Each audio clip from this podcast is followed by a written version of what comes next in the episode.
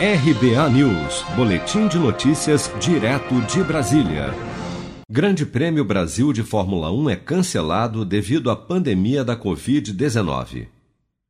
A Fórmula 1 anunciou oficialmente na manhã desta sexta-feira, 24 de julho, que não realizará o Grande Prêmio do Brasil neste ano em razão da pandemia do novo coronavírus a prova estava prevista para os dias 13, 14 e 15 de novembro no circuito de Interlagos, em São Paulo.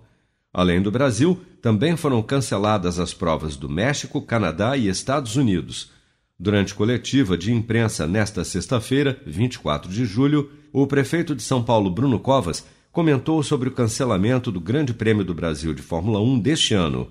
Nós, ao longo dessas últimas semanas, eh, enviamos todos os dados à organização do evento, mostrando que a realidade da cidade de São Paulo e do estado é bem diferente da realidade brasileira, que é, é o que tem nas notícias que chegam tanto para os pilotos quanto para as equipes.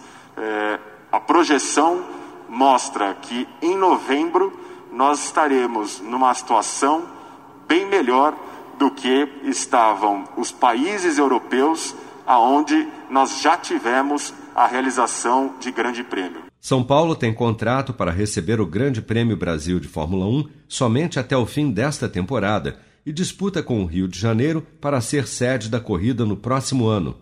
A candidatura carioca tem acordo encaminhado com o grupo dono da Fórmula 1, a Liberty Media, e o Rio é tido como favorito para receber a prova em 2021, o prefeito Bruno Covas e o governador de São Paulo, João Dória, por sua vez, afirmam que continuam em contato com a Fórmula 1 para negociar um novo acordo. A cidade de São Paulo terá um impacto econômico de 361 milhões de reais com a não realização do Grande Prêmio Brasil de Fórmula 1 neste ano. Se você quer começar a investir de um jeito fácil e sem riscos, faça uma poupança no Sicredi.